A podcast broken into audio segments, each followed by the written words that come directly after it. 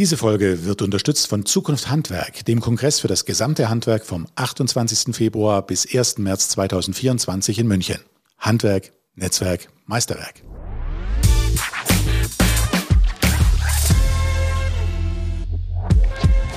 Schon als kleiner Junge hatte unser heutiger Interviewgast eine Zimmererhose. Dass sein Weg ins Handwerk führt, war also wohl schon relativ früh klar. Ein paar Umwege gab es dann aber doch. Und damit herzlich willkommen bei Handwerkerleben. Mein Name ist Jan-Peter Kruse und mit dabei ist auch mein Kollege Maximilian Hermannsdorfer. Servus, Max. Servus, Peter. Und unser Gast ist heute Laurin Bock. Er ist Zimmerer, Podcaster und Handwerksinfluencer. Herzlich willkommen, Laurin. Ja, vielen, vielen Dank. Äh, vielen Dank auch für die Einladung und auf jeden Fall auch eine ganz coole Anmoderation mit meiner Zimmererhose, die ich damals schon hatte, die meine Omi mir ja ähm, noch zurechtgeschneidert habe, weil ich ja unbedingt einen Schlag haben wollte, hat sie da noch mal einen kleinen Streifen reingenäht. Und dann hatte ich halt schon mit, weiß ich nicht, fünf, sechs Jahren meine kleine Zimmererhose. Die habe ich halt auch immer noch. die wird weiter vererbt. Und dadurch ist schon deine Leidenschaft fürs Handwerk entstanden? Also war das quasi so das, die erste Berührung dann schon so ein bisschen? Also mein Opa, der war halt auch Zimmerer und äh, der hat uns halt immer ganz, ganz viel gezeigt. Und ähm, ich glaube, das sind so die ersten Berührungspunkte halt dann halt auch gewesen, dass man das, dass man das so gesehen hat und irgendwie, ne, wenn der Opa dann immer am Werkeln war und der hat das ganze Haus ausgebaut und so und von der Pike auf, da ist man natürlich dann auch ein bisschen begeistert gewesen, hat sich das dann angeschaut und wollte dann mitmachen und dann, ja, durfte ich halt mitmachen. Genau, wir müssen mal gleich am Anfang was klären. Wie haben sich eigentlich deine Großeltern genannt? Fiete? Weil im Podcast heißt du ja auch Fiete und wir haben dich jetzt mit Laurin anmoderiert. Also wie heißt du jetzt eigentlich? ja, ich habe einfach eine Namensfindungsstörung, glaube ich. ähm, ja, ich heiße Laurin, das steht in meinem Ausweis drin. Mein Vater wollte mich aber damals immer Fiete nennen. Und ähm, irgendwie hat meine Mutti gewonnen, aber mein Vater nennt mich halt konsequent Fiete. Und so hat sich das dann irgendwie auch so ein bisschen ja, eingebürgert. Und ähm, es gibt den äh, Familienkreis und Bekanntenkreis, der mich Laurin nennt. Es gibt aber auch den Kreis, ähm, gerade in Hamburg, da bin ich halt Fiete, ne? Das ist dann. Okay, Gesetz. dann einigen wir uns auf Fiete, oder? Ja, gerne Fiete auch, ja. Fide, äh, dann, du hast gerade schon erklärt, dein, dein Opa war Zimmerer, du hast als Kind schon die Zimmererhose gehabt. Ähm, hast auch gerade schon erklärt, was du damit so verbindest. Kannst du es nochmal ein bisschen konkretisieren? Hast du so bestimmte Kindheitserinnerungen an das Handwerk an sich? Mm, also ich glaube, dass ich so diese, die Zunft, die wir Zimmerleute tragen, ähm, die fand ich irgendwie schon immer mega schick. Und ich fand es irgendwie, ich, wenn ich das so, wenn ich auch so Wandersleute gesehen habe oder so, dann habe ich immer gedacht, wow, das sieht so cool aus, ey, das müssen so coole Typen sein. Und ähm, habe damals auch mein allererstes Schulpraktikum mit weiß ich gar nicht, 13, 14 oder so, mhm. in der Zimmerei gemacht und die hatten auch alle Kluft an und ich war einfach, ja, ich hatte halt schon meine Zimmererhose, aber ich hatte halt noch keine, keine Staude, das ist ja dieses weiße Hemd und äh, auch noch keine Weste und so. Und ähm, ja, ich glaube, so mit dem Handwerken, das ist, weiß ich nicht, ich komme halt habe ich auch schon mal erzählt bei mir im Podcast so aus der Fischereifamilie und halt aus der Handwerksfamilie. Dementsprechend war bei uns irgendwie Handwerk immer schon ja, haben wir halt alle gemacht mhm. und das ist halt, ja, man arbeitet halt mit den Händen und man sieht am Ende des Tages was oder man hat halt auch was zu essen auf dem Tisch. War es für dich dann wirklich schon äh, im Kindesalter klar, dass du ins Handwerk möchtest? Ich meine, man könnte jetzt davon ausgehen, wenn du sagst, hey, mit fünf schon die Zimmererhose, äh, eigentlich die ganze Zeit mit dem Handwerk in Kontakt äh, gekommen. War es für dich denn tatsächlich klar? Nee, war es nicht. Ähm, ich hatte schon immer halt die Begeisterung dafür, dass ich das irgendwie total klasse finde. Aber aus irgendwelchen Gründen habe ich dann doch mein Abitur gemacht und dann war ich der Erste bei uns in der Familie, der Abitur gemacht hat.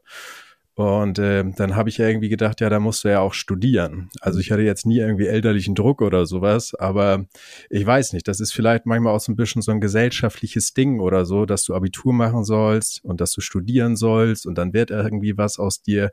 Und ähm, viel wird dir sowas halt auch in der Schule schon so beigebracht, ne?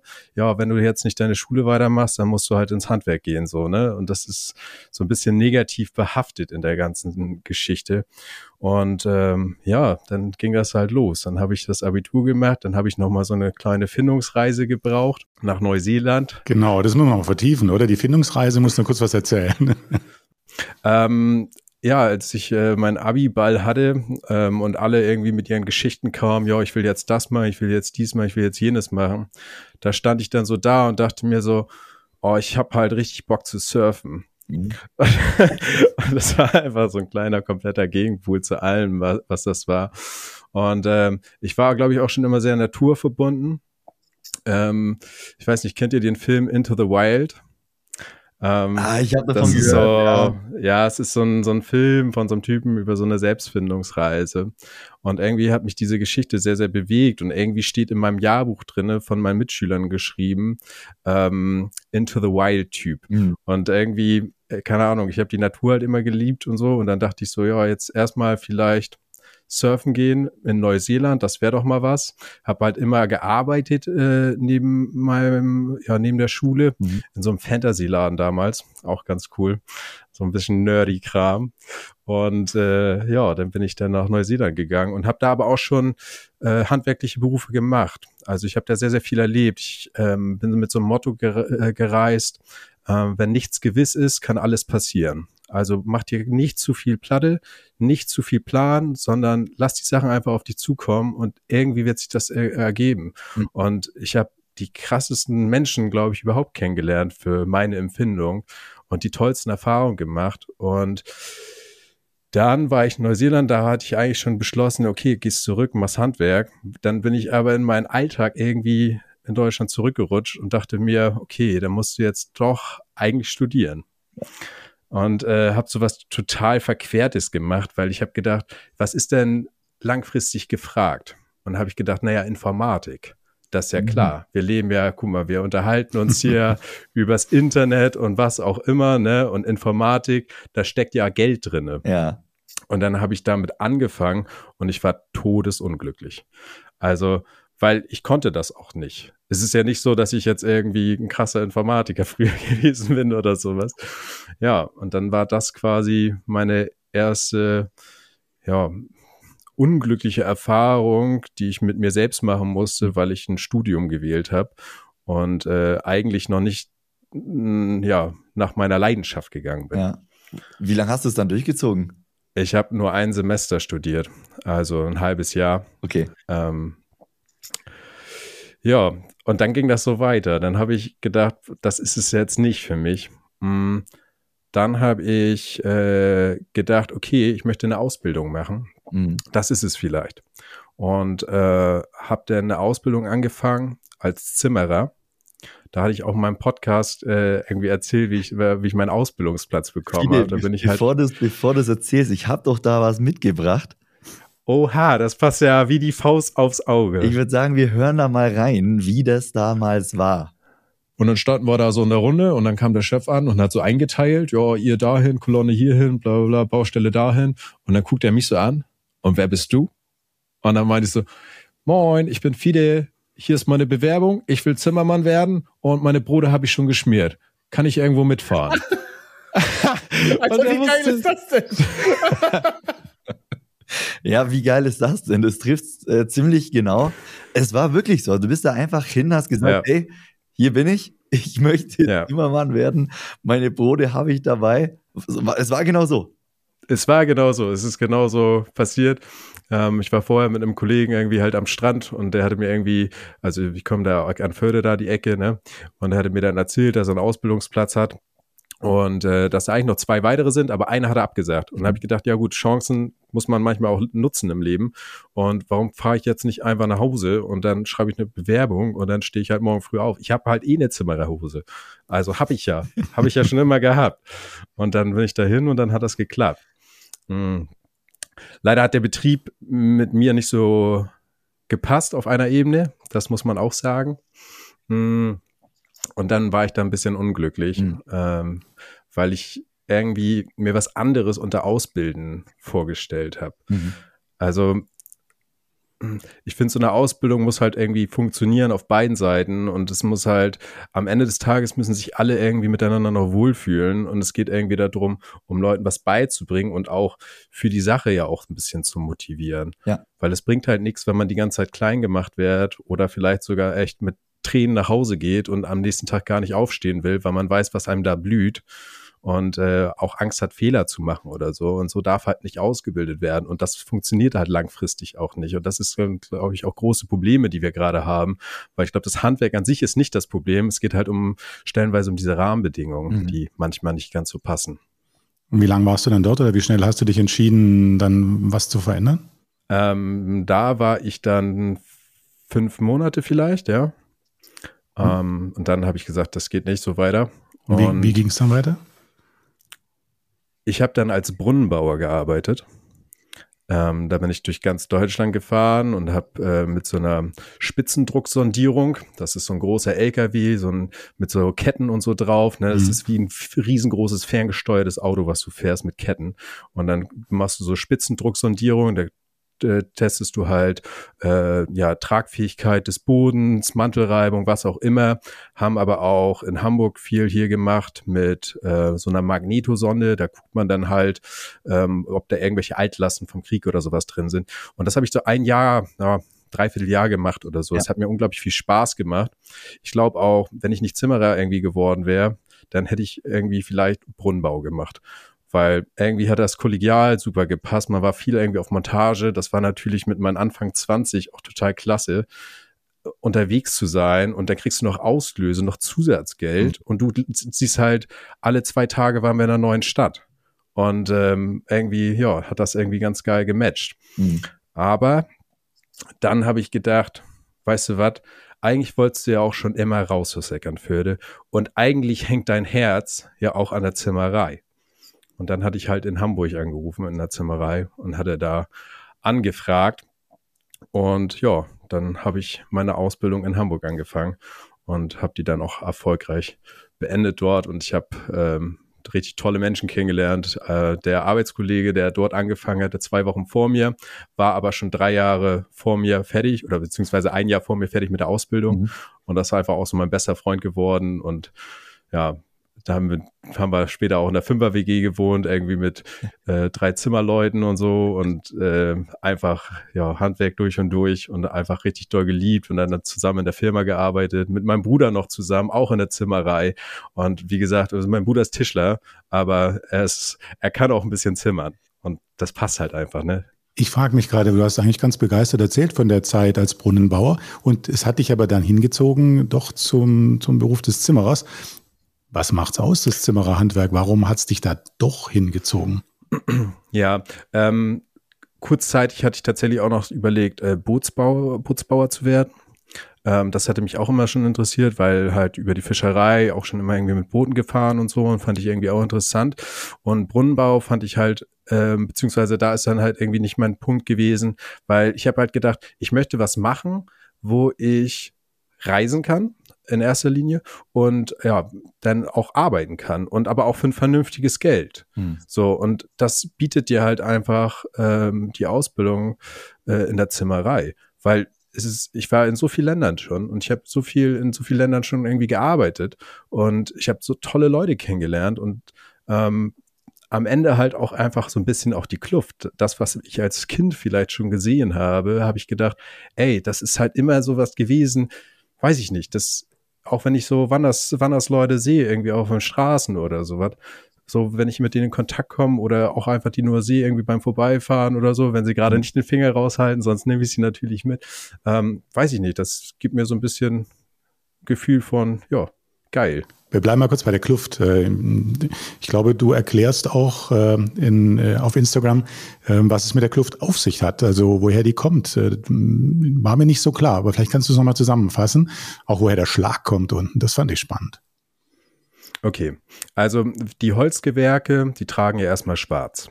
Und ähm, das ist ja so ein dicker, schwerer Kordstoff. Das war natürlich, das kommt natürlich aus einer Zeit, ähm, wo die gearbeitet haben und wo Klamotten natürlich auch nochmal einen anderen Stellenwert haben, als es heute ist. Damals wurden Klamotten für, ja, für eine sehr, sehr lange Zeit einfach gebaut. oder geschneidert. Und das hat dieser Vorteil von diesem schweren Kordstoff, der ist halt geil im Sommer und der ist aber auch geil im Winter. Und ähm, ja, denn der Schlag, das Ganze kommt eigentlich aus der Schiffszimmerei. Ähm, die Schiffszimmerer damals, als die, ja, wenn die mit dem Booten quasi ans Wasser ran oder an die Wasserkante rangegangen sind, konnten die ja niemals auch so weit rangehen, dass die keine nassen Füße bekommen Klar. hätten. Und der Schlag gibt natürlich die Möglichkeit, einfach schnell übers Bein hochzuziehen und dann kriegst du keine nassen Füße. Und dann ist aber auch noch ein immense Vorteil, wir haben auch einen doppelten Reißverschluss. Wenn du dann mal von Bord gehst und jeder, der mal schon eine Zimmererhose anhatte und im Regen draußen gearbeitet hat, weiß, wie schwer sich so ein Kordstoff werden kann. Und wenn du dann untergehst, ja, dann zieht's dich halt relativ schnell auch runter. Und deswegen kannst du zwei Reißverschlüsse, großer Schlag über die Schuhe rüber und dann die Hose schnell ausziehen. Mhm. Das ist so erstmal so ein bisschen basic vielleicht über, über die Hose. Dann haben wir ja eine Weste. Eine Weste ist natürlich ähm, einerseits auch so ein bisschen ja, Wind- und Wetterschutz natürlich, weil es dann nochmal ein bisschen alles enger anliegt und so. Und es gibt ja immer das sogenannte Zwiebelprinzip, mehrere Schichten und so, ne, um ein bisschen Wärme und so was zu speichern. Und ähm, ja, dann haben wir halt acht Knöpfe für acht Stunden. Und äh, in der Regel war das immer aus Perlmuttknöpfen. Ähm, weil Pelmut ist halt auch irgendwo eine Währung, auch zum Tauschen, also gerade so für die Wandersleute und so was. Und äh, ja, die weiße Staude. Ähm, dann haben wir noch ein Jackett. Ähm, das Jackett hat rechts drei Knöpfe, links drei Knöpfe. Das steht für drei Wandersjahre und für drei Ausbildungsjahre.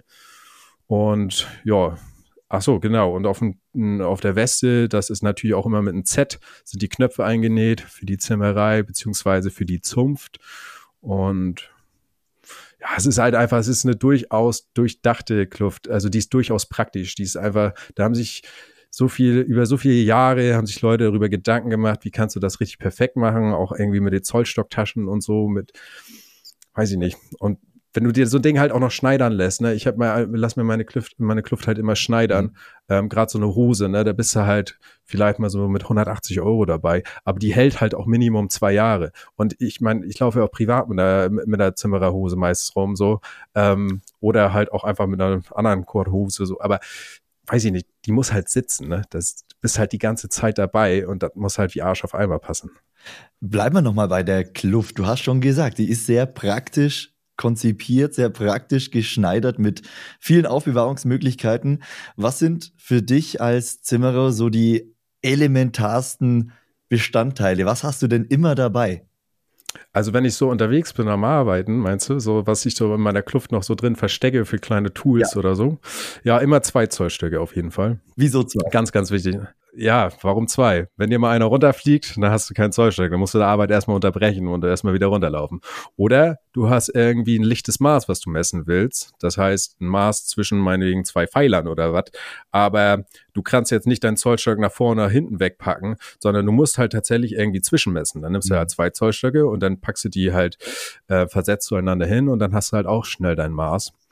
Ähm, dann habe ich mal, manchmal so ein Zollstock, der einfach richtig schier immer ist und einer, der so ein bisschen, ja, ein bisschen abgeranzt ist. Da kann man auch mal ein bisschen Dämmung mitstopfen oder so oder mal eine Fuge irgendwie reingehen. Mhm.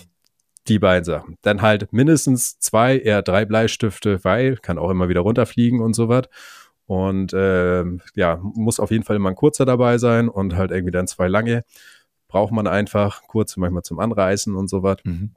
Mm, ein, Kle einen kleinen Bohrer, so einen kleinen Dreierbohrer, auch immer in der Westentasche dabei, ganz, ganz wichtig.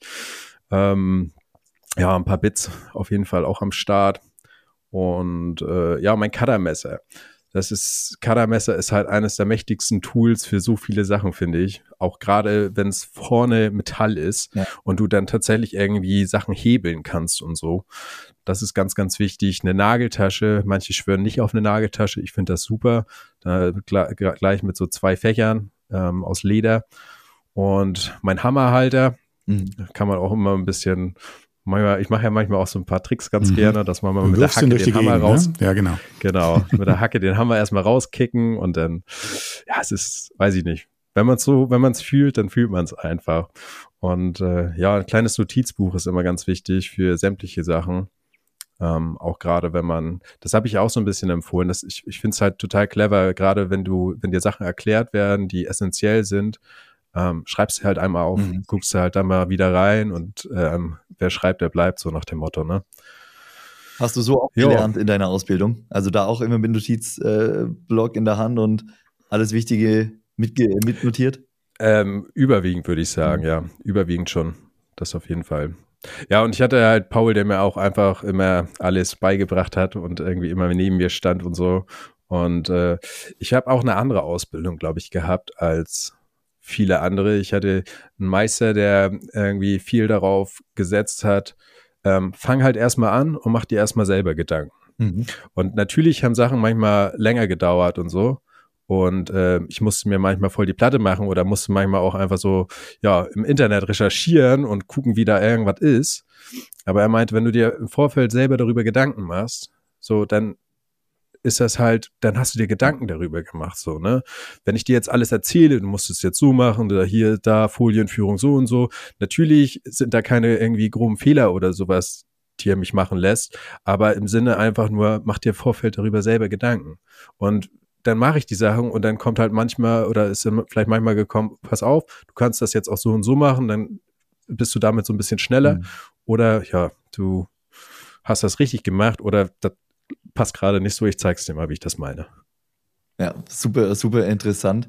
Was hast du aus deiner Ausbildung äh, mitgenommen für dein, für dein jetziges Tun? Ausbildung ist jetzt ein paar Jahre schon her. Wie lange mhm. ist das her? 2000, Anfang 2020. Okay, ja, jetzt dann doch schon, doch schon bald vier Jahre. Was würdest du sagen, was sind so die wichtigsten Punkte, die, die du aus deiner Ausbildung einfach rausgezogen hast, die du gelernt hast? Ähm, ja, es bringt niemals irgendwie, also es bringt nichts laut zu werden. Es bringt auch nichts, jemanden persönlich irgendwie anzufahren oder sowas. Sowas habe ich ähm, nicht erlebt. Und äh, man muss irgendwie immer gucken, wenn Fehler passieren, woran, woran hat das jetzt gelegen? Ne? Entweder ich habe das falsch erklärt, weil meistens ist es so, oder es hat irgendwelche anderen Gründe, ähm, vielleicht auch vielleicht mal persönliche Gründe oder so. Vielleicht ist, mhm. wenn du jemandem irgendwas beibringst oder so, heißt ja nicht immer, dass du, du hast ja nicht immer einen guten Tag. Manchmal stehst du auch ein bisschen neben dir und äh, das können die unterschiedlichsten Sachen natürlich sein. Und wir in der Zimmerei verdienen natürlich schon relativ gutes Ausbildungsgehalt, aber selbst ich weiß gar nicht, wie hoch das jetzt ist, bei 850 Euro oder so. Wenn du in einer Stadt wie Hamburg wohnst, kommst du mit 850 Euro nicht aus. Da zahlst du halt 600 Euro für ein Zimmer. Ja, ja dann hast du dann 250 Euro zum Leben, aber du hast wahrscheinlich auch noch irgendwie einen Handyvertrag, noch irgendwie, weiß ich nicht, Internet und dann willst du gerne eigentlich vielleicht auch mal mal was unternehmen, was machen oder ja. so, das ist das erste Jahr echt Stress, so, ne, muss man sagen. Und das können natürlich viele Punkte einfach sein. Das meine ich vielleicht damit, warum manchmal auch ein bisschen Unaufmerksamkeit ist oder so.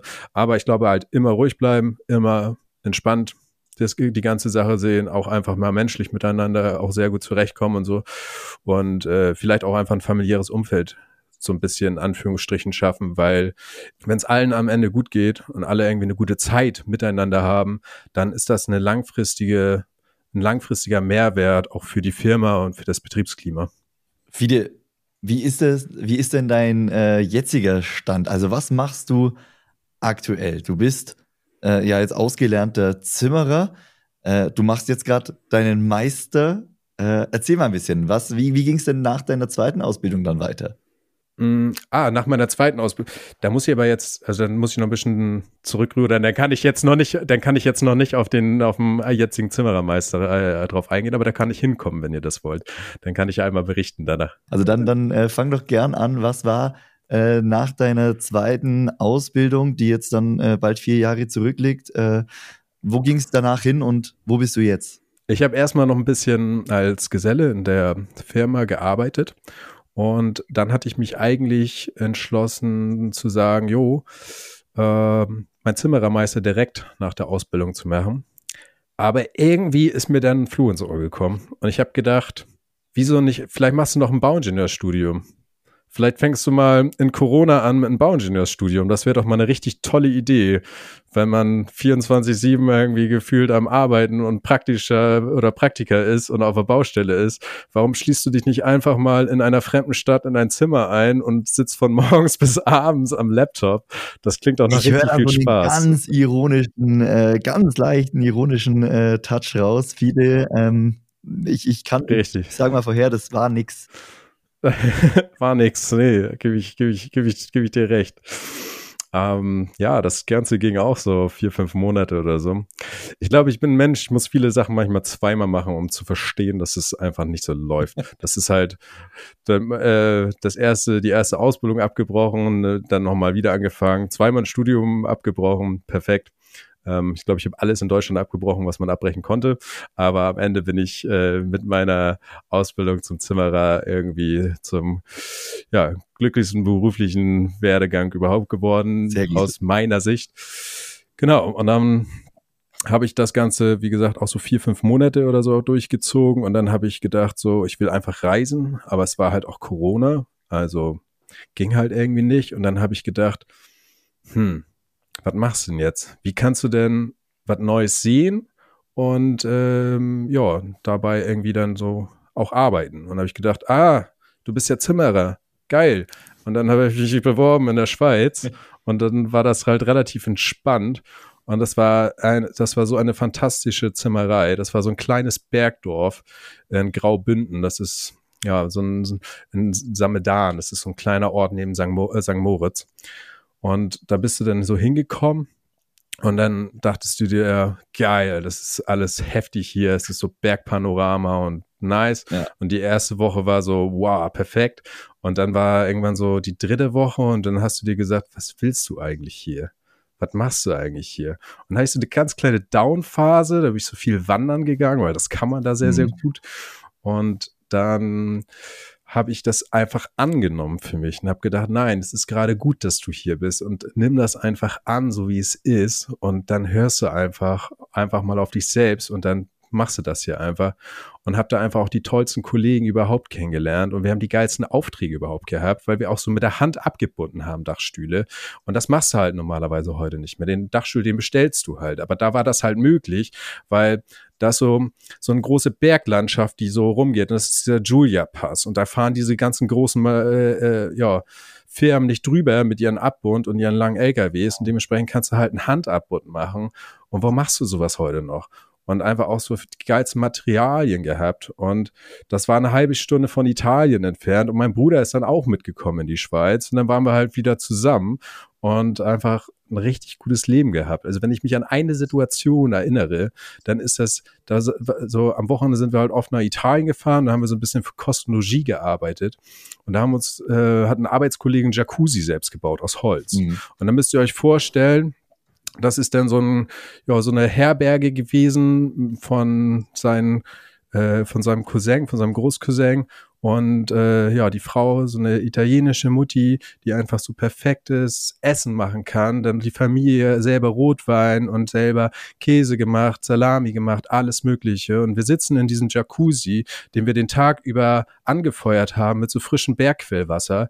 Und dann haben wir so ein Altholzbrett da zwischen uns. Und trinken wir, da haben wir da so unser Schnittchen drauf, äh, trinken unseren Aperitif und gucken einfach in so eine Berglandschaft. Und über uns ist alles Schnee und es ist kochendes Wasser. Und du denkst dir so, Alter, das alles habe ich erreicht durch mein Handwerk. Das kannst du mit keinem Geld der Welt bezahlen. Das sind Erfahrungen, das sind, sind Situationen so. Und dann sitzt du da mit deinem Bruder und denkst dir so, irgendwie, Diggi, Alter, irgendwas haben wir beide richtig gemacht. Ja, das war, das war auf jeden Fall die Schweiz. Klingt total schön, schöne Momente. Jetzt, jetzt, bin, ähm, ich, jetzt bin ich aber gespannt, warum es dann wieder zurückging. Genau, das wollte ich auch gerade fragen. Also, wieso bist du zurück? äh, ich habe in der Zeit meine Freundin kennengelernt und äh, dann war auch irgendwann Dezember und im Dezember ist, äh, hört die Arbeit natürlich irgendwann auch auf, weil dann ist halt richtig viel Schneefall. Also das Dörfchen, in dem wir da gewohnt haben, das war so auf 1700 Höhenmeter. Es gab also keinen Monat, wo es keinen Schnee gab. Ja, und äh, ja, dann tatsächlich der Liebe wegen auch wieder nach Hamburg gegangen. Und auch weil ich natürlich meinen Zimmerermeister gerne machen wollte, weil gerade die Schweiz hat mich einfach so krass gefestigt in meinem Entschluss, das einfach zu machen. Und es ist so die höchste Qualifikation für mich selber, die ich so im Handwerk erreichen kann. Und das schockt halt. Und ähm, genau, da bin ich zurückgegangen. Aber das Schweizer Gehalt, das hat halt richtig doll geschmeckt, muss man auch sagen. Ne? Das ist halt einfach so das Doppelte gewesen von dem, was wir hier halt bekommen haben. Und habe irgendwie auch gedacht, oh, irgendwie hast du auch Bock, dich selbstständig zu machen und irgendwie hast du auch Bock für dich selbst zu arbeiten und wenn du mehr Zeit und Energie da reinsetzt, dann willst du auch irgendwie so ein bisschen davon profitieren, habe ich mir gedacht. Aber ich wusste halt nicht so richtig, wie ich das anstellen soll. Und dann habe ich meinen langjährigen Kumpel äh, wieder getroffen, Stolle, und der war halt einfach schon zwei Jahre selbstständig zu dem Zeitpunkt und meinte, ey, Fide, da gibt's eine Möglichkeit. Du kannst ja auch ohne Meisterzwang, kannst du auch im Reisegewerbe tätig sein und dann kannst du auch, ähm, ja, dadurch äh, selbstständig einfach sein. Und dann habe ich gedacht, ja geil, gucke ich mir mal an. Mhm. Und dann hat er mir das alles gezeigt und dann bin ich dann ab, ja, letzten, vorletzten Jahr, ja, seit 2022 äh, selbstständig unterwegs gewesen. Ja, und habe ganz, ganz viel Kram dann gemacht und wir waren eigentlich fast jede Baustelle, haben wir uns immer geteilt und das war einfach auch eine richtig, richtig gute Zeit. Und dann haben wir uns halt auch zusammen für den Zimmerermeister angemeldet. Und ja, mit Stolle sitze ich seit September in der Meisterschule in Hamburg und wir machen gerade unseren Zimmerermeister. Und äh, ja, das Hammer. Das ist dir aber dann doch wichtig, den Meistertitel zu haben, oder ist es die Grundvoraussetzung, einfach jetzt weiterzumachen mit einem, äh, mit deinem eigenen Betrieb dann? Ja, also genau, ich könnte oder hätte jetzt auch einfach so mit dem Reisegewerbe natürlich weitermachen können, aber für mich stand immer oder für mich war immer klar, dass das Reisegewerbe quasi wie so eine Art Testlauf ist, um das Ganze mal auszuprobieren und wie kommt man da eigentlich hin und was heißt eigentlich wirtschaften mhm. und was heißt kalkulieren und ähm, natürlich auch so mangelfreie Arbeit abzuliefern und sowas. Und das war richtig, richtig guter Start und hat auch richtig geschockt und äh, aber mein höheres Ziel war halt immer mein Zimmerermeister. Und äh, das, ich würde es auch jedem raten. Also macht auf jeden Fall euer, euren Titel und alles ist dann auch ein bisschen einfacher. Also Reisegewerbe muss man auch auf eine ganz, ganz Menge an Sachen drauf achten. Ja, und irgendwo ist auch ein bisschen Prestige, muss man auch sagen. Es schimpft sich natürlich auch sehr, sehr gut. Ähm, aber ja, irgendwann auch mal selber ausbilden. Wie geil ist das denn? Aber dann ist schon das, äh, das Ziel auf jeden Fall, äh, dich nach deinem Meistertitel auch äh, quasi mit Meistertitel selbstständig zu machen und da eine richtige Firma aufzubauen. Das ist ja, glaube ich, im Reisegewerbe äh, schwierig möglich. Nee, das ist auch im Reisegewerbe alles möglich. Aber ja, es ist alles einfacher mit dem Meistertitel, auch was die ganze Statik und sowas betrifft. Ne? Du mhm. darfst halt ähm, schon relativ viel selber machen. Mit der Statik im Reisegewerbe darfst du halt gar nichts selber machen. Ja, also alles, was Statik angeht, nix, darfst du nicht. Ähm, mit deinem Titel darfst du das aber. Hm. Genau, dann vielleicht äh, irgendwann, also erstmal nochmal solo selbstständig eine kurze Zeit lang unterwegs sein. Und dann habe ich gedacht, frühestens ab 2025 nehme ich Bewerbung an und dann äh, mal schauen, wo die Reise dann hingeht. Du willst die Zukunft des Handwerks mitgestalten? Dann komm auf den Kongress Zukunft Handwerk vom 28. Februar bis 1. März 2024. Tausch dich aus, lerne die neuesten Trends kennen und diskutiere mit Politik und Wirtschaft über die Zukunft von morgen. Fede, du bist, du bist ja jetzt nicht nur in der Weiterbildung zum Meister, sondern äh, jetzt schon einige Zeit, ja, zeigst du dein Handwerk, du gibst Tipps, äh, du zeigst Tricks äh, bei Social Media. Du bist mhm. bei TikTok zum Beispiel und Instagram zu finden unter der Holzbock Official und hast ja. dort insgesamt mehr als 190.000 Follower. Ja, und äh, das Ganze ist, soweit ich weiß, aus einer Wette raus entstanden, oder? Ja, genau. Ja, Erzähl ich habe einfach mit dem, ich habe mit einem Kumpel, ähm, haben wir gedartet. Wir haben, ich war bei, bei in meinem Elternhaus in der Kanförde und äh, wir haben da so einen, so einen ausgebauten kleinen Stall. Also es ist jetzt kein Pferdestall oder kein Tierstall so, sondern wir nennen das halt alles so Stall da so. Ne? Es ist halt einfach so ein kleines Häuschen da hinten bei unserem Haus. Wie auch immer. So. Genau, da ist eine Dartscheibe. Und das haben wir halt früher immer mega gerne gemacht. Und dann waren wir so am Daten und haben ein Bierchen getrunken. Und dann kam irgendwo uns so eine Schnapsidee zu sagen, ey, lass doch mal hier TikTok machen. Und dann der Erste, der 1000 Follower hat. Und äh, ja, der hat dann gewonnen. Und so fing das dann irgendwie an. Und dann habe ich dann am 1. Mai tatsächlich mein erstes Video hochgeladen auf TikTok. Und das hatte dann am den Tag irgendwie so 6000 Aufrufe schon gehabt und da habe ich gedacht, wow, hä, was ist das denn? Das ist ja, das ist ja voll die Nachfrage und habe dann so weitergemacht und hatte dann innerhalb von, weiß ich nicht, ein, zwei Wochen oder so die 1000 Follower dann auch geknackt. Und dann habe ich gedacht, oh, stellst du doch mal ein Video bei Instagram hoch. Am 21. Mai war das. Mhm. Und äh, das war so ein Video, da habe ich so Muffelsägen irgendwie, vier, fünf verschiedene Muffelsägen irgendwie ja, damit gesägt oder so. Und dann habe ich den irgendwie so Praktikantensäge, Lehrlingssäge, etc. genannt oder so. Und das hat er halt einfach prompt. immer größer, 1, ne? Die Sägen dann, ne? Von, ja, ja. Genau. Das hat er irgendwie so prompt 1,5 Millionen Aufrufe. Und du dachtest dir so, was zur Hölle, was passiert? Das ja, heißt aber, du hast die Wette auch gewonnen. Ich habe die Wette gewonnen, ja. ja.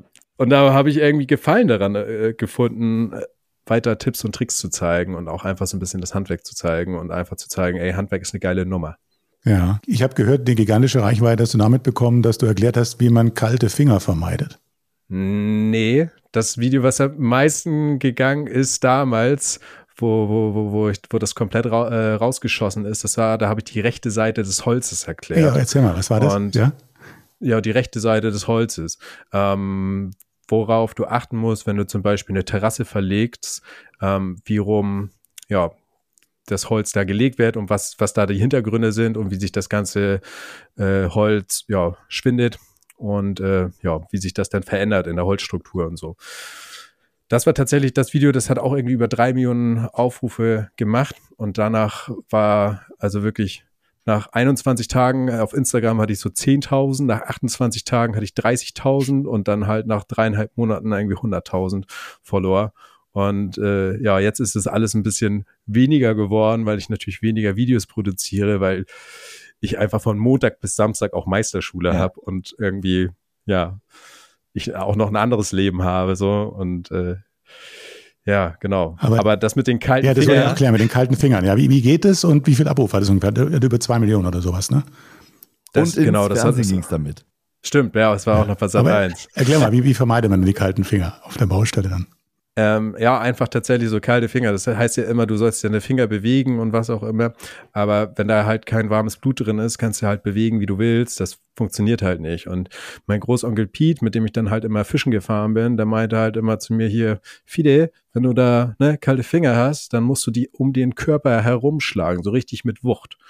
Und dann hat's halt einfach den Hintergrund, dass dein ganzes warme, warmes Blut, was so in deinen Schultern drin ist, wieder in die Fingerspitzen hereinkommt und dadurch hast du halt wieder eine Durchblutung und dann merkst du auch schon gleich, dann fängt's an zu kribbeln und dann geht's halt gleich wieder weiter. Und das ist, ich glaube, das ist so ein Tipp, den der ist so einfach und stumpf, den brauchst du halt einmal gehört haben und einmal nur kurz verstanden haben und dann wirst du den wahrscheinlich dein Leben lang anwenden, weil, okay, ja, ich habe kalte Finger, okay, schlage ich um meinen Körper herum, weil habe ich ja gelernt.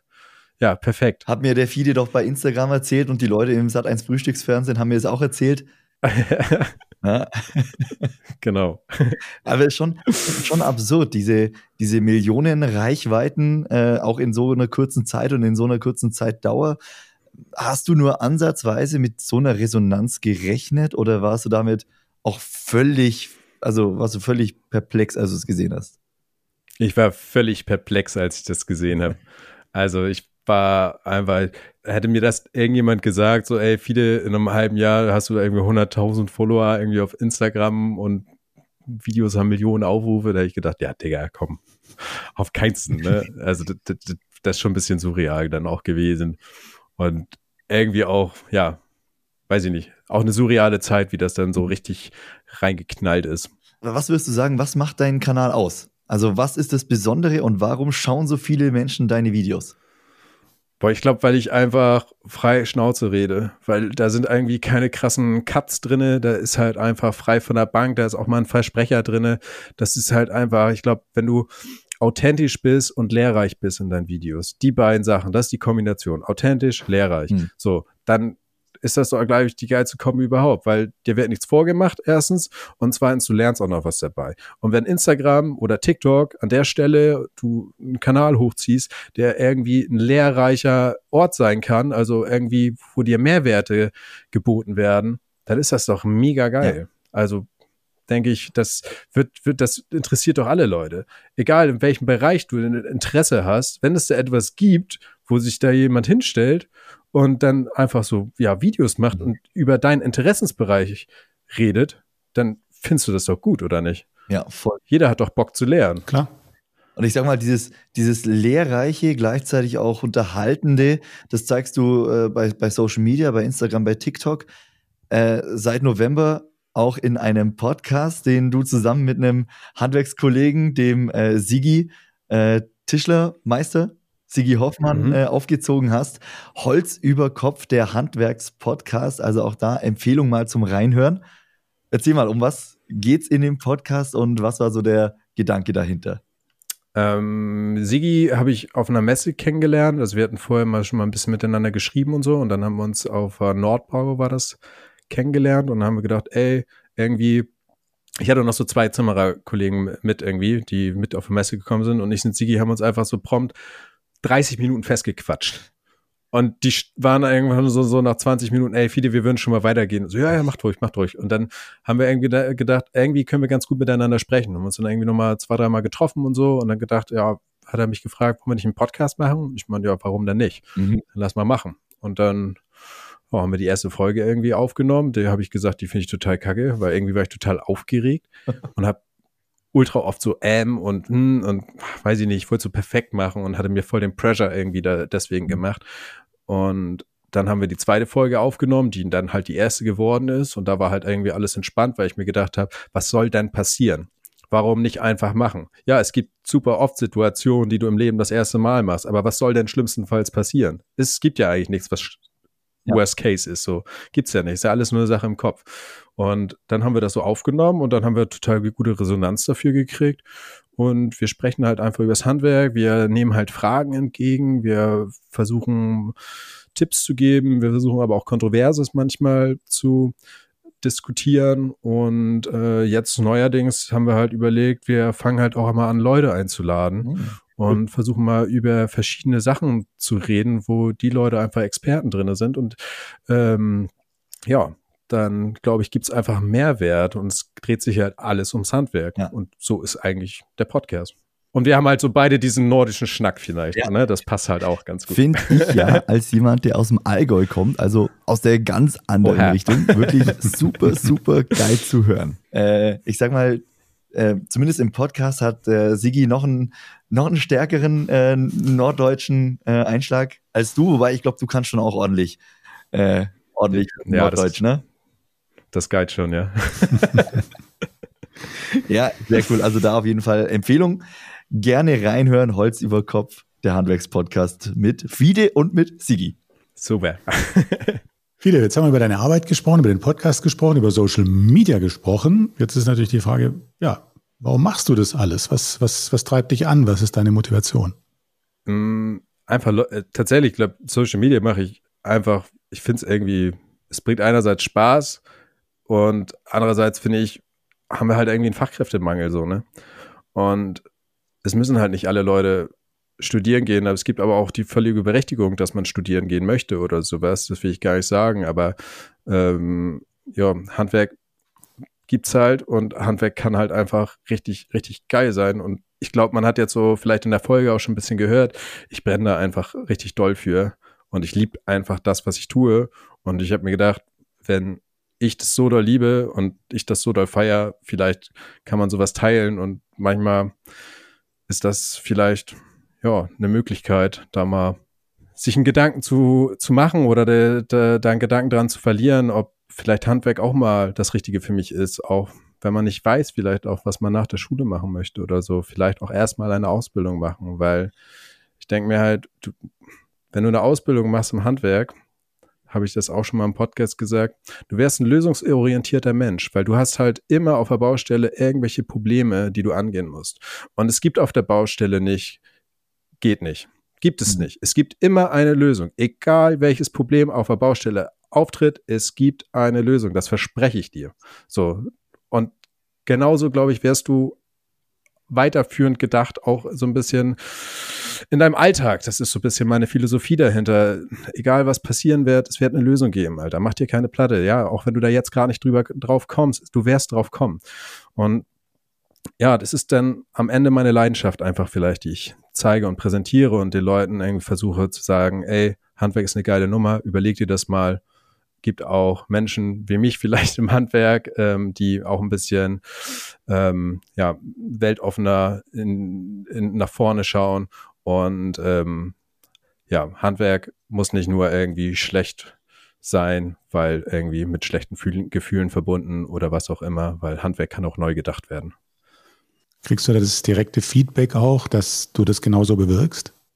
Ich kriege auf jeden Fall Nachrichten von Leuten, die durch mich ein Praktikum äh, anfangen oder durch mhm. mich tatsächlich auch schon Ausbildungsverträge unterschrieben haben oder einfach auch sagen, ey, viele, ich finde es einfach total klasse, was du hier für eine Arbeit auf Social Media machst. Ich finde deine Videos total klasse, ich finde die super authentisch und ich finde einfach, ja, bist ein cooler Typ und was auch immer. Und ich glaube, ja, das ist dann vielleicht einfach so das Feedback, was man bekommt und das einen dann vielleicht auch bestätigt, dass das irgendwie um, ein Stück weit, ja, einen Mehrwert gibt. Mhm. Unter anderem ums Thema, wie kann man das Handwerk zukunftsfähiger machen und wie muss man sich als Handwerksbetrieb auch aufstellen, um zum einen attraktiv zu sein für junge Menschen, aber auch ja einfach nach vorne zu gehen, in die Zukunft zu gehen. Unter anderem darum, wird es bei einem Kongress gehen, bei einem Event in München Ende Februar bei Zukunft Handwerk. Fide, du bist da selbst dann auch am Start. Du bist äh, Botschafter von diesem Event von äh, Zukunft Handwerk, von diesem Kongress. Was erwartest du dir persönlich davon? Genau, ich bin da Markenbotschafter bei Zukunft Handwerk. Ich habe mich tatsächlich sehr gefreut, auch als Sie angefragt haben, weil ich finde gerade so Messen und Kongresse einfach ultra wichtig, weil das ist einfach ein Austausch, den wir haben können. Und das ist so ein bisschen jeder Mensch, der das Handwerk so ja, liebt, schätzt und drin arbeitet, ähm, für den sind diese Messen halt das Beste überhaupt, weil du bist umgeben von Leuten, die genau das Gleiche fühlen wie du. Mhm. Und du läufst rum und du findest verschiedene Stände, egal ob im Hardware- oder im Softwarebereich, hm, die einfach Lösungen präsentieren und Lösungen anbieten. Und das ist dann manchmal auch ganz cool, wenn du in, in, die Vergangenheit so zurückschaust und dir überlegst, ey, ich hatte doch mal diese eine Situation und dann bauen die einfach ein Tool, das einfach diese Situation äh, so doll vereinfacht und du hast dir damals irgendwie so doll die Platte gemacht deswegen, aber das macht es einfach. Also ein, ein, ja, eine Messe und Kongress lebt einfach vom Austausch und deswegen finde ich das so geil und ich finde auch Zukunft Handwerk ist auch so ein perfekter Name, weil das ist ne, sind wir mal ganz ehrlich, Alter, die Zukunft ist auch einfach das Handwerk. Oder man kann auch sagen, ohne Handwerk keine Zukunft, ne? Kann man auch sagen. Und für die Leute, die im Handwerk sind, ist Handwerk auf jeden Fall extrem die Zukunft. Und für alle, die noch ins Handwerk kommen, ist Handwerk sowieso die Zukunft. Wie man es dreht und wendet, äh, man kommt ja. immer zu einem, zu, einem guten, zu einem guten Satz, zu einem guten Ergebnis, ne? wenn man ja. die beiden Sachen in Kombination setzt. Ja, und ich freue mich auf jeden Fall auch ähm, irgendwie auf den Austausch. Das fand ich irgendwie auf der Nordbau. Das war tatsächlich so meine erste Messe, auf der ich war, wo ich dann so ein bisschen Reichweite hatte und irgendwie auch mit den Leuten mal so ein bisschen in Austausch gekommen bin und so. Das fand ich ziemlich cool, mhm. weil konnte man einfach mal auch irgendwie schnacken mit Leuten, die ja. du nicht kennst, aber die anscheinend dich kennen. Ähm, war auf jeden Fall ja, ganz angenehm und auch, dass Wirtschaft und Politik irgendwie auf der Zukunft Handwerk zusammenkommen und dass man aber auch mal echt kontroverse Fragen vielleicht dort mal beantworten kann. Und äh, wir sind da in einem Panel drinne, mit Ben bin ich da zusammen auch, ähm, mit unter anderem. Und äh, wir haben da auch so ein bisschen die Fragestellung oder die kontroverse Frage, mit der wir uns zwar auseinandersetzen, ähm, hat Handwerk ein Imageproblem. Und ähm, ich glaube, da werden wir viel zu sagen können und werden da viel drüber diskutieren können. Und ja, ich habe heute auch noch ein Video rausgebracht und hat er da im letzten Satz irgendwie gesagt, auch für Zukunft Handwerk. Keine Ahnung, ich denke, ich stehe für Mehrwerte und ich möchte Mehrwerte der Community geben und Zukunft Handwerk ist Alter, halt einfach Mehrwert und wer da Bock drauf hat, Alter, gönnt euch auf jeden Fall. Wie wäre es mit dem ersten Statement jetzt noch äh, äh, in Richtung Zukunft Handwerk? Äh, hat das Handwerk ein Imageproblem? Was, was wäre dein erstes Statement, deine erste Aussage dazu? Ja, Und jetzt muss ich nachfragen, warum? ich glaube, dass was im Kopf von sehr, sehr vielen Leuten ist, derzeit ist, sind so alte Krauderbetriebe und so Altgesellen, die vielleicht nicht gut mit ihren Auszubildenden umgehen und vielleicht auch einfach ein bisschen sehr festgefahren sind in ihrer Meinung und auch überhaupt nicht offen sind. Und das wäre vielleicht das Erste, da könnte man so ein bisschen dran ansetzen, dass man sowas vielleicht einfach ändert. Das heißt natürlich nicht, dass jeder alte Krauderbetrieb so ist. Das möchte ich gar nicht pauschalisieren. Und ähm, in zweiter Instanz vielleicht dieses Image, was ich am Anfang der Folge schon gesagt hatte, über Studium und äh, in der Schule schlecht sein und du gehst ins Handwerk, was stellenweise dann von den Lehrern und Lehrerinnen vorgelebt wird und erzählt wird.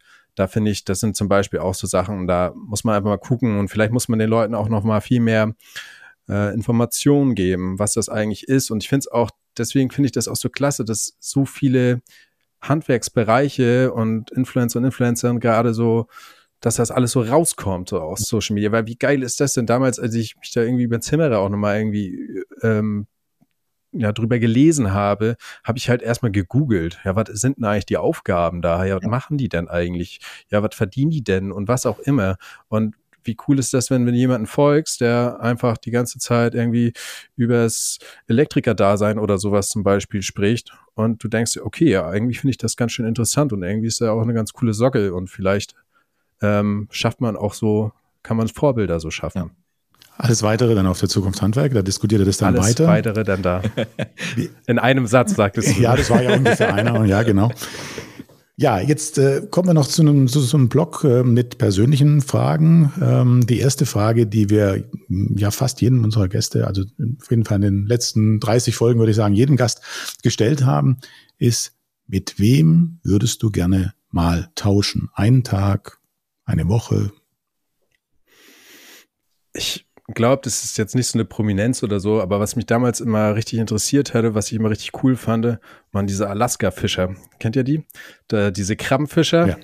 Und wo sie dann in der, in der Arktis irgendwie unterwegs sind und dann auf diesen krassen Schiffen und dann bist du da Kapitän und dann kommt da hier Wind und Wetter und dann knallt das da alles rein und so. Und das ist irgendwie, das ist so, glaube ich, so, das, da kickt richtig viel bei dir. Das ist so Adrenalin hoch 10 und du bist halt trotzdem irgendwie am Arbeiten. Und ich habe so höchsten Respekt einfach von den Menschen, die sowas machen. Und ähm, vielleicht mal, vielleicht mal so eine Woche Praktikum und danach denkst du dir so, oh mein Gott, das ist so das Krasseste, was ich überhaupt gemacht habe. Also, vielleicht sowas oder so Alaska, äh, äh, ähm, ja, so ein Alaska, wie nennt man das hier, so Untersuchung oder sowas. Irgendwie so, irgendwas mit sowas, Kälte ja. und irgendwas mit Kälte und Extreme. Also ich glaube, sowas, da, da habe ich Bock drauf. Irgendwas so, was Adrenalin und was so, was noch nicht das Alltägliche ist irgendwo. Mhm. Ja, sowas. Also Richtung, Richtung an die Grenzen gehen?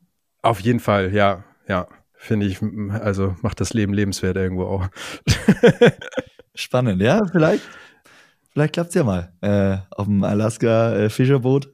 Äh, wenn, wenn irgendjemand von den Hörern und Hörerinnen äh, zufällig auf dem Krabbenkutter das gerade hört in Alaska, meldet euch. Das wäre mal ein Wunsch. Mal schauen. Einmal ganz kurz, was war, was war bei euch beiden? Mit wem wir gerne mal tauschen würden. Ja. Oh, jetzt drehst du hier die Frage um. Das hatten wir. Das hatten ja, wir ich muss das einmal. Ja, das ja, da seid ihr nicht drauf vorbereitet. Nee, sind wir nicht. nee. naja, also hängt, zwar schon mit meinem Beruf zusammen. Ähm, ich würde wahnsinnig gern mal ein, ein, Fußballspiel, also ein hochklassiges Fußballspiel als Kommentator machen. Sowas. Mhm. Also WM-Finale ja. oder irgendwas. Oh ja. Ja, ich habe immer noch Tom Bartels im Ohr, damals 2014, wie, wie, wie er das Finale kommentiert oder, oder, oder Belariti 2008 oder so. Das sind, das sind schon so Sachen, die, die sich eingebrannt haben. Und ja, wahrscheinlich, wahrscheinlich wärst ja, du was. Das kann ich mir, glaube ich, gut vorstellen bei dir. Peter, dein, deine Antwort interessiert mich jetzt aber auch, weil. Ja, ja, ich, ich denke gerade denk nach, ähm, was, das, was, das, was das so wäre. Ich glaube, man darf nicht zu lange drüber nachdenken. Ja, schon, ja genau. Einfach frei raus. Ja, ja, ja. frei raus ist gut. Also ich habe ich hab in einem der letzten Podcasts mal gesagt, ähm, das klingt aber auch tatsächlich ein bisschen verrückt und das ist auch schwer zu erfüllen. ähm, wird aber immer näher kommen. Ähm, ich habe mal gesagt, auch wenn es Astronaut ist oder sowas, mich würde es tatsächlich mal interessieren, die, die Erde von oben zu sehen. Mhm. Und, und oh ja. muss nicht ganz hoch sein, aber sobald es mal erschwinglich möglich ist, das würde mich schon sehr interessieren. Ja. Also Astronaut wäre es denn schon, aber das, klar, ist sehr unrealistisch, aber das würde mich interessieren, tatsächlich. Ja. So Weltraum. Ja, das würde mich interessieren. Ja. Wow, ja, fühle ich, fühle ich auch auf jeden Fall. Ja. Also auf der einen Seite extreme ja, Kälte, dann extreme Höhe und mich im Fußballstadion. und Fußball. Aber ich kommentiere aus dem All auch. Also ich ja, erzähle auch, wer sich da sehe. Genau. Äh, Podcast-Schalte steht dann. genau. Perfekt. Genau. Klasse. Ja, Fide, danke dir für den Exkurs. Äh, haben, hatten, wir, hatten wir so noch nicht. Äh, nee. Man sieht schon, du bist, du bist Podcaster, du bist selbst Podcaster und äh, weißt schon, wie der, wie der Hase hier läuft. Ne? jetzt, jetzt, jetzt bin ich wieder dran mit einer nächsten Frage. Ähm, jetzt äh, gehen wir wieder zurück ins, ins Setting und in, in die, in die Podcast-Situation hier. Fiete, was war für dich die beste Entscheidung, die du je getroffen hast? Ja, ich glaube, so stumpf das klingt, aber sich bewusst zu machen, damals, als ich die Ausbildung abgebrochen hatte zum Zimmerer, habe ich gedacht, ich werde ja jetzt kein Zimmerer, weil ich habe ja die Ausbildung abgebrochen. Aber mir dann selbst einzugestehen, dass nicht das Handwerk selber das Problem war, sondern einfach der Betrieb. Und ich glaube, das war, da habe ich sehr, sehr lange erstmal auch gebraucht, mir so eine Entscheidung einzugestehen, weil es hat, ich meine, man sagt immer, ja, du kannst auch Sachen abrechnen, du kannst auch Sachen neu machen und was auch immer und so, aber trotzdem, das macht ja was mit dir. Und auch so Sachen nicht durchzuziehen oder so, ne? Klar kann man da immer drüber reden und so und sagen, ja, ist doch nicht so schlimm, aber irgendwie macht das auch was mit einem. Und ähm, dann aber irgendwann so selbst zu sich oder zu sich selbst ehrlich zu sein und sagen, Alter, eigentlich willst du das doch machen und lass, probier das doch einfach nochmal anders und das kann doch auch anders sein und darin wurde ich bestätigt und deswegen war das irgendwie eine richtig starke und tolle Entscheidung, mhm. auf die ich auf mich selber irgendwie stolz bin, dass ich das so gemacht habe, weil ich wüsste nicht, ob ich mit irgendwas anderem so glücklich geworden wäre. Mhm. Ich finde schon auch, da gehört, da gehört einiges dazu äh, wenn man eine Ausbildung abbricht, dann zu sagen, ich fange die, also die gleiche Ausbildung, nicht dieselbe, nicht im selben Betrieb, aber die, die gleiche Ausbildung nochmal an. Also da gehört schon, da, hört, da gehört schon was dazu. Und ich kann mir vorstellen, dass das auch ein, ein herausfordernder Prozess war, so wie du es gerade eben auch beschrieben hast, dass es ja nicht von heute auf morgen ging. Ähm, würdest du das als die, als die schwierigste Situation beschreiben, als die größte Herausforderung, die du selbst bewältigen musstest? Ja, damals war das tatsächlich so. Also ich hatte eine sehr, sehr doofe Situation damals einfach. Mit Anfang 20, mit abgebrochenem Studium, abgebrochener Ausbildung, dann denkst du dir einfach auch erstmal, ähm, du bist nichts wert. Also so stumpf das einfach klingt man macht sich darüber Gedanken. Du denkst dir, Alter, ich habe ein Studium abgebrochen, ich habe eine Ausbildung abgebrochen und es ist einfach gesellschaftlich gefordert, dass du irgendwas machst. Mhm. Und dann hast du einfach nichts gemacht und ich wusste aber zu dem Zeitpunkt halt auch nicht so richtig, was ich wollte, ähm, beziehungsweise konnte mir das vielleicht noch nicht so eingestehen, dann halt, dass ich dann eigentlich ja Handwerk will. Ja. Und nicht zu wissen, was man will, ist einfach, kann eine richtige Qual sein. Und auch zu sagen, ey, du hast doch alle Möglichkeiten auf der ganzen Welt, macht die Situation nicht besser, wenn du nicht weißt, was du willst. Mhm. Und ja, deswegen war ich mit Anfang 20 in einer echt beschissenen Situation und das hat halt alles irgendwie verändert. Und so doof das natürlich damals auch war, war das natürlich auch irgendwie was, was mich heute äh, ja zu dem gemacht hat, der ich bin, auch wenn das ein bisschen plump klingt, aber ja. ja. Fiete, du hast Du hast gerade schon sehr leidenschaftlich über das Handwerk gesprochen, aber vielleicht kannst du es nochmal auf den Punkt formulieren. Was bedeutet für dich Handwerk? Ich glaube, Handwerk bedeutet für mich, etwas zu erschaffen mit den eigenen Händen, ähm, im Team zu arbeiten, tolle Herausforderungen schaffen, schwierige Herausforderungen vielleicht zu schaffen. Und der Werkstoff Holz mit dem ich einfach sehr verbunden bin, aber auch mit lebenden Bäumen, wenn ich im Wald oder sowas bin. Das ist ja nicht nur irgendwie ja, die Zimmerei, die ist halt so viel mehr als einfach nur irgendwie Holz aufeinander schrauben und auch zu wissen, wie etwas funktioniert und sich so doll mit einem Werkstoff zu identifizieren, ob im, ähm, ich sag mal so, im verbauungsfähigen Zustand oder halt auch im lebenden Zustand. Bäume machen halt was mit uns. Mhm. Und auch wenn man im Wald ist oder so spazieren geht, die Möglichkeit einfach zu haben, mit dieser Ausbildung, dieser Fähigkeit, hm, ich hatte mal auch so einen Vortrag gehalten und da hatte ich erzählt, dass Handwerk keine Sprache braucht, weil Handwerk versteht sich. Und es ist egal, welche Sprache ihr spricht. Ähm, wenn ihr handwerklich irgendwie was könnt, dann wird es irgendwie Möglichkeit geben, dass man sich darüber verständigt. Weil Konstruktionsprinzipien und Physik ist in jeder Sprache gleich. Ja. Man ist einfach stolz, vielleicht irgendwie einen Beruf gefunden zu haben, den man einfach liebt. Und klar gibt es auch beschissene Tage manchmal, keine Frage. Aber am Ende des Tages siehst du, was du getan hast. Und das gibt mir einfach irgendwie ein Glücksgefühl. Und ja, ich wurde oft auch gefragt, auch mit diesen ganzen Social Media, dann, ja, ist das dann irgendwie das, was du jetzt machen willst, auch als Beruf und so? Und dann habe ich gesagt, nein. Das Handwerk ist einfach da, das ist mein Herz und das liebe ich. Und wenn ich das nicht habe, dann passiert irgendwas so, das nicht schön ist. Und jetzt habe ich das in der Meisterschule auch gemerkt, dass es irgendwie für mich blöd ist, dass ich nicht mehr arbeiten kann. Aber jetzt habe ich mit meinem Bruder eine Werkstatt und wir können wieder anfangen, ein bisschen mit Holz zu arbeiten. Und dann habe ich so ein Schneidebrett mit ihm zusammengebaut. Das war so schön und es war einfach, ah, man riecht nach Holz und das ist einfach Arbeit. Und ja, so, wenn dein Bruder auch einfach noch dein ja, besser Kollege, Handwerkskollege ist so, mit dem du natürlich dein ganzes Leben lang schon zusammen bist und ihr beide die gleiche Liebe teilt zum Handwerk, dann ist das natürlich eine Verbindung, die du natürlich auch durchs Handwerk auch nochmal zusätzlich bekommen hast. Und ja, das ist vielleicht Handwerk für mich.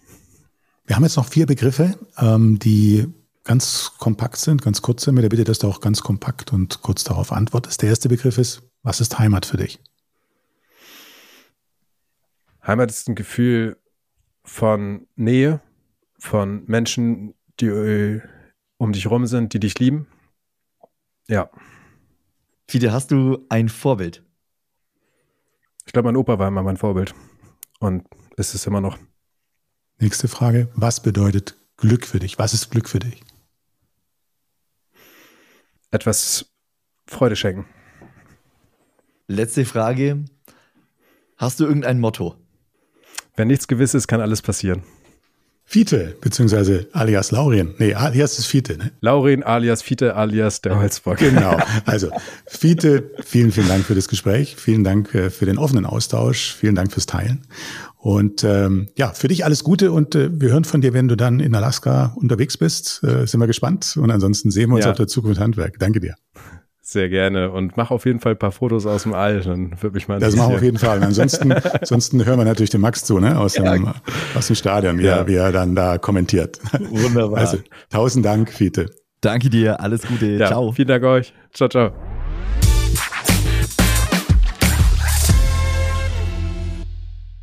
Diese Folge wurde unterstützt von Zukunft Handwerk, dem Kongress für das gesamte Handwerk vom 28. Februar bis 1. März 2024 in München. Handwerk, Netzwerk, Meisterwerk.